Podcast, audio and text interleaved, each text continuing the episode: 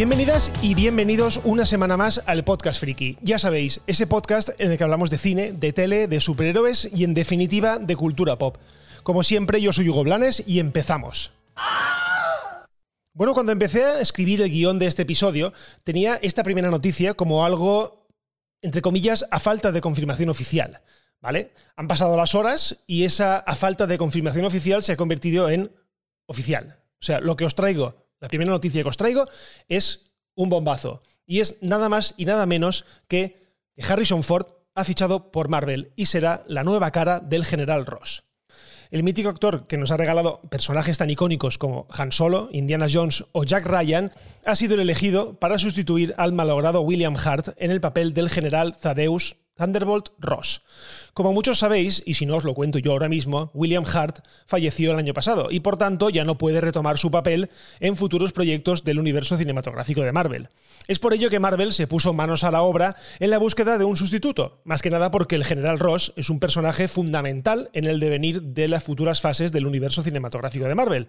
No solo por ser el padre de Betty Ross, el amor platónico de Bruce Banner, es decir, de Hulk, sino porque el general Ross odia a muerte a Hulk y llegando incluso a convertirse en el Hulk rojo. Esto siempre hablando de los cómics.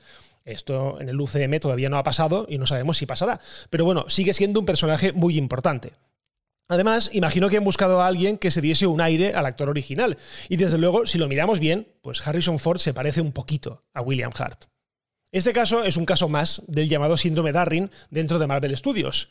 Eso sí, se trata de la primera vez que eh, este cambio de actor viene provocado por la muerte de alguien. Recordemos que Chadwick Boseman, el que hacía de Black Panther, murió, pero Marvel decidió que no se recasteaba y que no ocuparía nadie el manto de Black Panther, al menos como T'Challa, como el personaje que interpretaba eh, Chadwick Boseman. En este caso sí que han decidido que alguien tome el manto del General Ross y que continúe con su labor y con sus apariciones en diferentes películas. Pero lo que iba, lo del síndrome Darwin, esto de cambiar un actor por otro. Si echamos la vista atrás, pues tenemos casos como el de Edward Norton por Mark Ruffalo como Hulk, casos traumáticos como el de Terence Howard por Don Cheadle en el papel de James Roach o Máquina de Guerra, y también el de Hugo Weaving por Ross Marquand eh, como Cráneo Rojo en Vengadores Infinity War y Vengadores Endgame. Este último, la verdad es que pasó un poco desapercibido, yo de hecho no me di ni cuenta por la cantidad de maquillaje que lleva el actor. Pero bueno, sea como sea, Harrison Ford sigue su idilio con Disney tras volver a la saga Skywalker con los episodios 7 y 9 y con la futura Indiana Jones 5. Ahora lo siguiente es saber cuándo le veremos como el General Ross. Y si las informaciones no son erróneas, será en Capitán América 4, New World Order, y por supuesto después lo tendremos en la película de los Thunderbolts. Algo que, bueno, era un secreto a voces porque los Thunderbolts sin el General Ross, la verdad es que no tenían mucho sentido y que, bueno, Marvel se cayó en el pasado de 23, en la feria anual que realiza y que aquí hicimos un, un especial repasándolo, pero imagino que en aquel entonces se encontraba todavía en negociaciones y no podía hacerlo público. Así que nada, larga vida al General Ross y bienvenido Harrison Ford al UCM. Y seguimos con más noticias de reparto, esta vez eh, con nuestra franquicia galáctica preferida, porque a falta de confirmación oficial, esta sí, esa falta de confirmación oficial, el gran almirante Thrawn por fin tiene quien le interprete en la próxima serie de Ahsoka. Normalmente sabéis que yo no suelo entrar al trapo con los rumores ni comentarlos demasiado por aquí, pero es que este rumor viene de varias fuentes que en el pasado han demostrado sobrada credibilidad, así que vamos pues a cogerlo como algo relativamente inminente. Ambas fuentes dicen que Disney ha contratado ya al actor Lars Mikkelsen para interpretar al fascinante almirante de color azul y de ojos rojos, el gran almirante Thrawn. Lo curioso de todo esto es que no se han ido muy lejos para encontrarlo, ya que se trata del mismo actor que le pone la voz en la versión animada de Star Wars Rebels.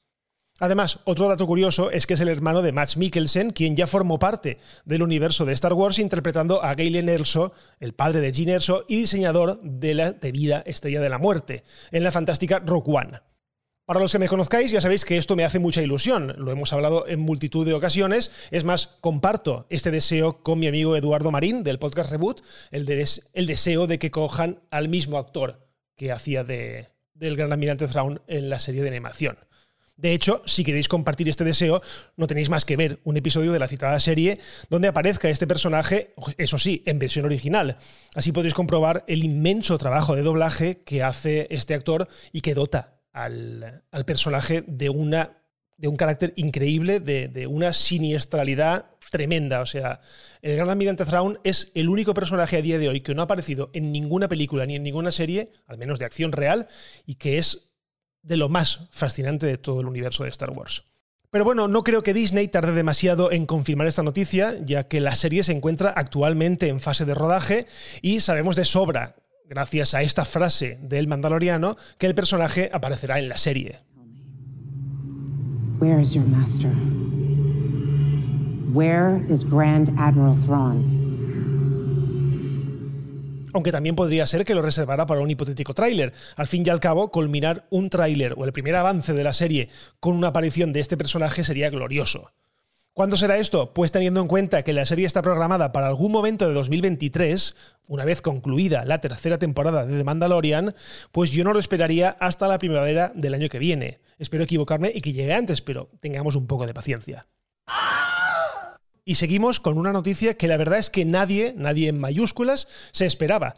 Pero antes os voy a poner una sintonía para que los más viejos del lugar os pongáis en situación.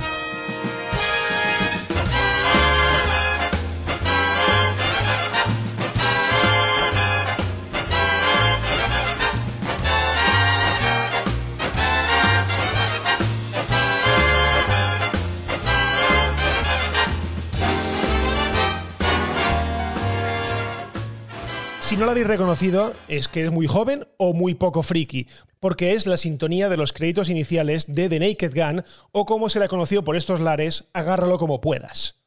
Agárralo como puedas fue una de las obras culmen del cine de lo absurdo, también conocido como spoof movies. Es decir, películas que parodiaban a otras de géneros más serios. Y en este caso parodiaba a las películas de policías, muy habituales en los años 70 y 80. Esta saga tuvo tres películas, protagonizadas por el inmenso Leslie Nielsen, un genio de lo absurdo, y que interpretaba magistralmente al teniente Frank Drebin.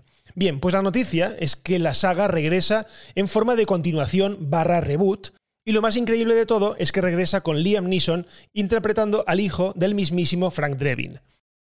Pues sí, el protagonista de la lista de Schindler y de innumerables películas de acción y venganza dará rienda suelta a su vis cómica, si es que la tiene, porque a mí la verdad es que todavía me cuesta trabajo verlo provocando risas. El encargado de dirigir semejante experimento es Akiva Schaffer, un tío que la verdad es que no tengo ni puñetera idea de quién es. He tenido que bucear por la IMDB para mm, investigar un poco quién era y resulta que es el responsable de la última película de Chippy Chop, una película súper recomendable, pero ojo, dentro de su género, es decir, el cine para niños. En fin, no sé qué saldrá de aquí, pero solo por la curiosidad que me genera ya tengo ganas de verla. Una lástima que Leslie Nielsen ya no esté entre nosotros para volver a interpretar al teniente más loco del cuerpo de policía de Los Ángeles. La que sí que está disponible es Priscilla Presley, la, coprotagonista de Agarrarlo como puedas, pero con la cantidad de operaciones estéticas que atesora, no creo que pueda mover la cara para interpretar nada de nada. Eso sí, el proyecto todavía no tiene ni título ni fecha, así que toca esperar. Y para cerrar el episodio, una noticia triste. Si la semana pasada os contaba que había muerto parte de nuestra infancia con el fallecimiento de Angela Lansbury, anteayer murió la otra mitad. Y es que el pasado lunes falleció a los 81 años Claudio Biern. Quizás el nombre no os diga nada, pero puede que este clip de audio os ayude. Soy Willy Fogg, apostador, que se juega con honor la vuelta al mundo. Aventurero y gran señor jugador y casi siempre ganador. Aquí estoy, soy Rigodón. Yo tengo el campeón.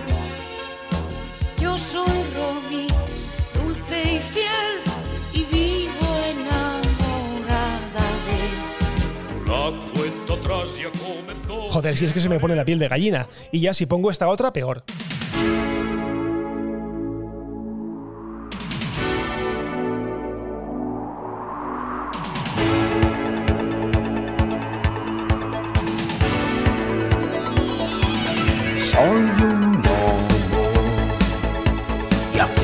Bosque soy feliz. Bajo un árbol vivo yo, junto a su raíz. Soy un lobo y simplemente con mirar todo lo que piensas tú? Podré adivinar.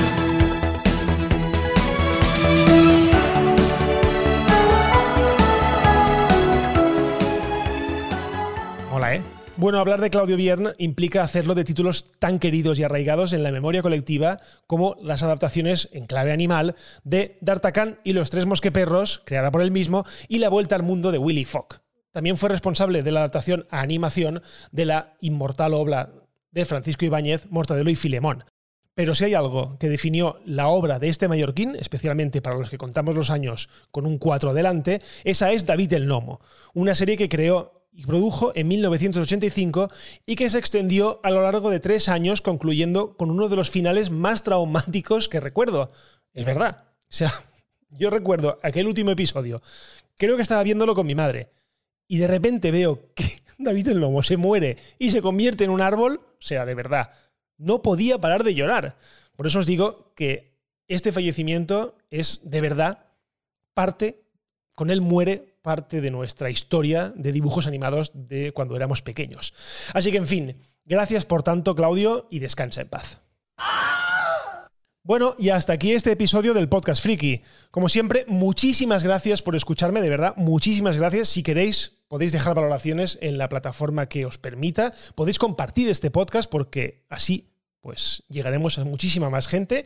Si os queréis poner en contacto conmigo, estoy en Twitter en arroba y en arroba el podcast. Y por lo demás, lo dejamos aquí y nos escuchamos en el próximo episodio del podcast friki. Un abrazo y adiós.